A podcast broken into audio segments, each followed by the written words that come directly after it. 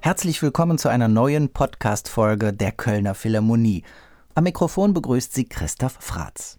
Gesundheit geht vor und deswegen haben die Behörden beschlossen, im November auch die Konzertsäle dicht zu machen. Daher hier einige Hörtipps zum Konzert vom 7. November, wo Mitglieder des Gürzenich-Orchesters mit dem Pianisten Christian Beseudenhaut Kammermusik von Brahms und Schumann hätten spielen sollen. Unter anderem das Klarinettentrio Opus 114 von Brahms.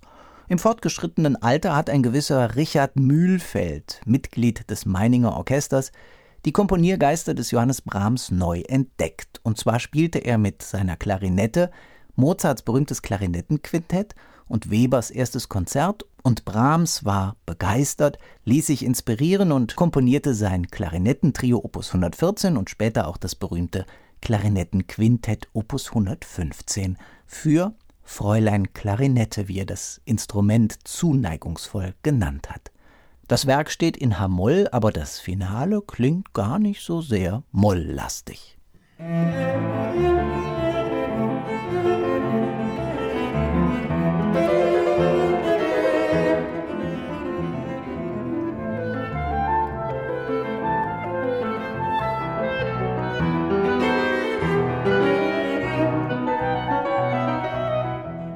Soweit ein kleiner Ausschnitt aus dem Brahms-Projekt von Eric Lesage. Der hat nach dem kompletten Schumann mit Solowerken und Kammermusik, nach Gabriel Faurés Kammermusik nun den kompletten Brahms-Kammermusik-Kosmos erschlossen und dazu zählt eben auch dieses Trio. Mit dabei Florent Poujulia, Klarinette und François Salk am Violoncello. Eine packende Aufnahme, wie so oft bei Eric Lesage, wo man nie das Gefühl hat, hier ist Routine im Spiel. Ein Klassiker der Aufnahmegeschichte, weil eine frühe Aufnahme, die immer wieder veröffentlicht wurde, seit den späten 60ern, ist mit Karl Leister. Leister war ab 1959 Soloklarinettist bei den Berliner Philharmonikern unter Karajan und immer aber auch parallel ein großer Kammermusiker. Brahms Klarinettentrio hat er mit Christoph Eschenbach und Georg Donderer aufgenommen. Hier der Beginn des Kopfsatzes Allegro, übrigens dieselbe Überschrift wie beim Finale.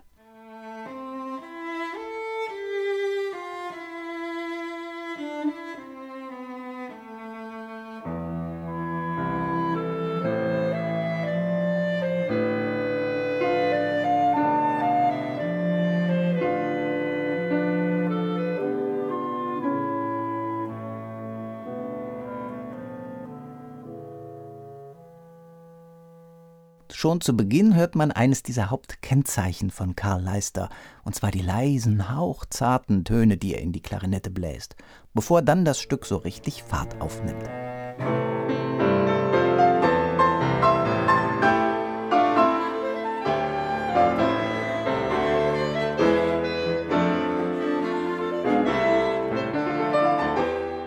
Dennoch ist diese Aufnahme aus heutiger Sicht ein wenig betagt. Das hängt aber auch mit dem etwas stumpfen Klangbild zusammen. Aber wenn wir schon bei Klassikern sind, das legendäre Bosar-Trio hat dieses Werk auch aufgenommen. Es hat sämtliche Klaviertrios von Brahms eingespielt und eben mit zwei Mitgliedern, Menahem Pressler und Bernard Greenhouse, das Klarinettentrio, verstärkt um George Peterson, der viele Jahre Solo-Klarinettist beim Konzertgebauorchester war.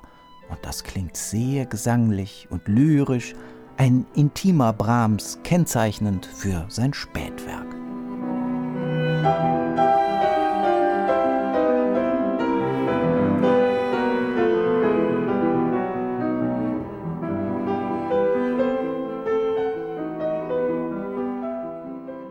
Und wenn wir schon bei einem solch intim kammermusikalischen Ansatz sind, hier eine ähnlich gelagerte Aufnahme mit dem jungen Andras Schiff 1984 mit prominenten Mitstreitern, nämlich Peter Schmiedl, der fast 40 Jahre lang Soloklarinette bei den Wiener Philharmonikern gespielt hat, genau genommen bis 2010, und Friedrich Dolleschall, auch er war jahrzehntelang Mitglied bei den Wiener Philharmonikern, aber unter anderem auch im Wiener Oktett.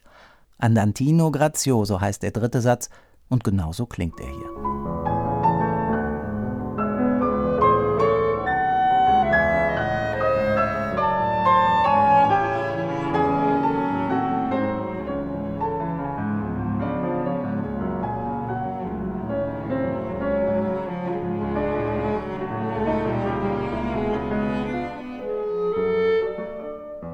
Eine wunderbar ausgewogene Aufnahme, völlig frei von Allüren oder künstlichen Zusatzstoffen, die diese Musik einfach nicht braucht.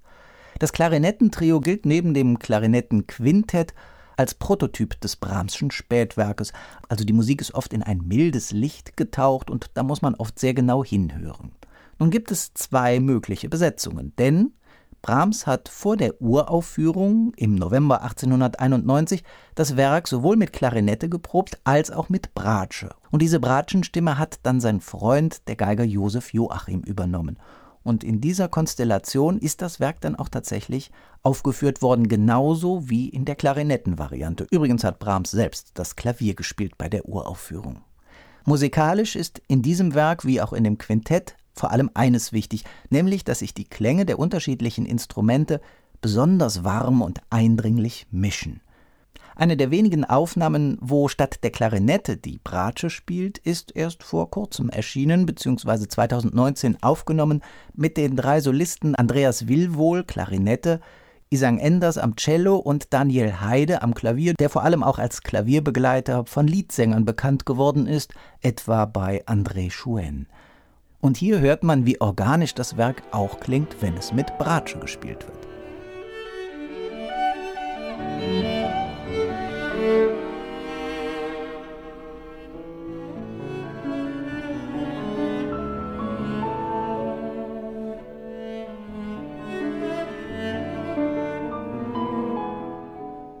Damit von Brahms zu seinem Freund Schumann und zu dessen einzigem Klavierquartett. Abends spielten wir Roberts S-Dur-Quartett zum ersten Mal bei uns, und ich war wahrhaft entzückt wieder von diesem schönen Werke, das so jugendlich und frisch ist, als wäre es das erste. So liest man es bei Clara Schumann im Tagebuch nach der Premiere dieses Stückes am 5. April 1843. Ein halbes Jahr vorher, Anfang November, schreibt Robert in seinem Tagebuch am Quartett angefangen zu schreiben. Und keine drei Wochen später steht da das Quartett fertig aufgeschrieben. Es beginnt sehr geheimnisvoll. Einerseits schlicht und choralhaft und dennoch ist da irgendetwas Mysteriöses im Schwange. Menahem Preslow, den wir eben schon gehört haben, Mitglied beim Bosar-Trio, hat sich hier mal von seinem Stammensemble gelöst und Mitte der 90er Jahre das Schumann-Quartett mit Mitgliedern des Emerson String Quartett aufgenommen. Ganz ehrlich, die amerikanischen Streicher spielen immer auf technisch höchstem Niveau mir erscheint das oft etwas zu glatt, zu perfekt.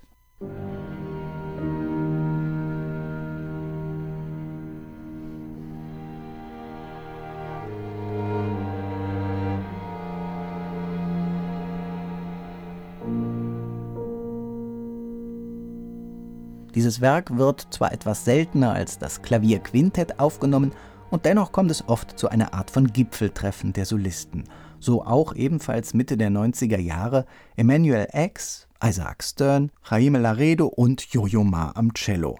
Da kann man Großes erwarten, es ist auch eine gute, eine stimmige Aufnahme, aber ja, es fehlt das gewisse Etwas. Eine etwas stärkere Prise von Werf, von Elan, von Risikobereitschaft. Das klingt sehr ausgewogen, ja, aber das andere fehlt dann eben doch, wie man hier in diesem kleinen Ausschnitt aus dem ersten Satz hören kann.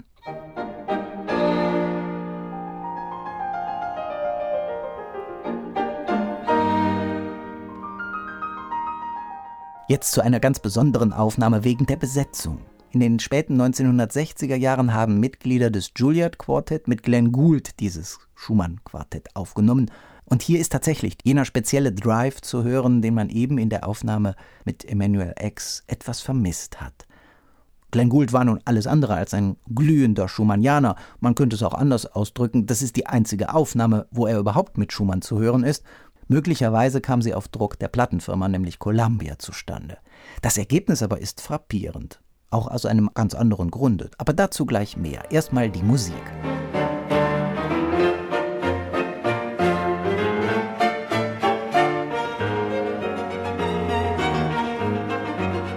Alles klingt hier wie aus einem Guss. Natürlich auch dieser perlende, feine Anschlag, den man bei Gould kennt, von Bach, von Mozart und von anderen Komponisten.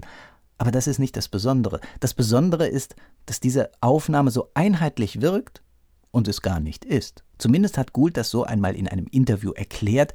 Daraus ein kleiner Ausschnitt, aus dem klar wird, dass die Musiker nicht immer an einem Strang gezogen haben. Well, just how great were the differences? Uh, mm-hmm. Were they involved with subtleties that pass in mm-hmm. the night, Glenn, or were they the sort of thing that uh, anyone would notice straight off? They were pretty basic, and if oh. I can ah. offer my services as counsel for the defense for a minute, I think they would have said that uh, we came to a parting of the ways on one particular point that made any real musical reconciliation just about impossible. Ah, and that was? That was a notion I have that it's impractical to treat chamber music as a world apart. You know, I don't think it is. Certainly, historically, it isn't. Mm-hmm. The difference between a string quartet and a symphony of the um, hmm, classical period, let's say, or even the Romantic era, is purely textual. It's in no way formal. So I just don't buy that whole elaborate mystique of the chamber music cult. You know, I don't believe that.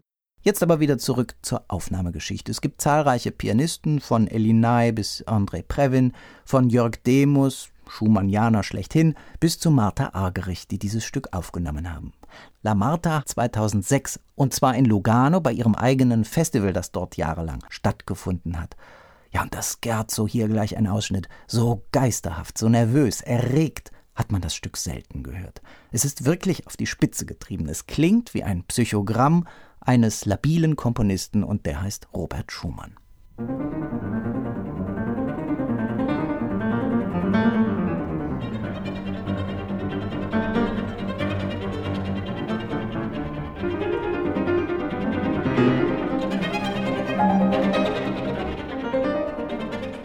An der Seite von Martha Agerich spielen übrigens Lida Chen Bratsche und die beiden Capuçon-Brüder.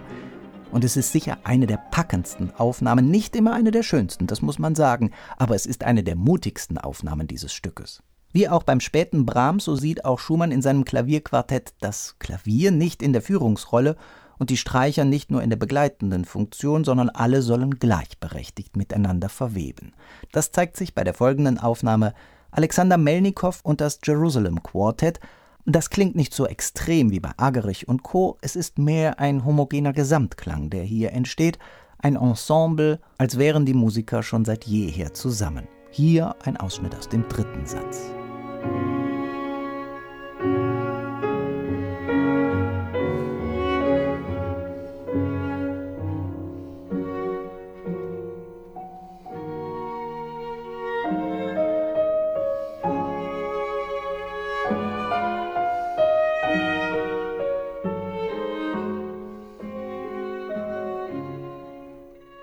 Es gibt bislang kaum Aufnahmen auf historischen Instrumenten, da besteht Nachholbedarf. Eine der wenigen stammt von 2003 mit dem Michelangelo Piano Quartet und da klingt der Beginn des Finalsatzes so.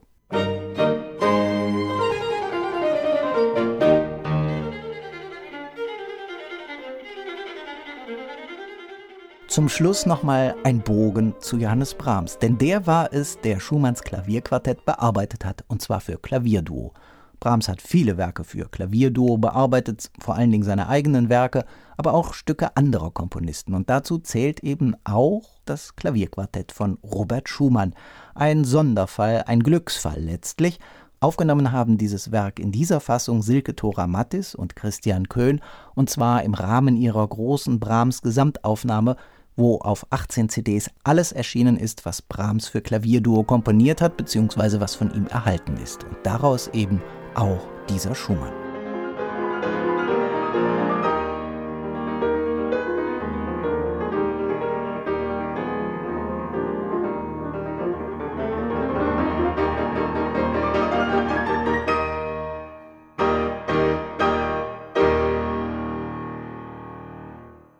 Das war der heutige Podcast der Kölner Philharmonie aus Anlass des ausgefallenen Konzerts mit Christian Beseudenhaut und Mitgliedern des Gürzenich-Orchesters zu Brahms Klarinettentrio und dem Klavierquartett von Robert Schumann.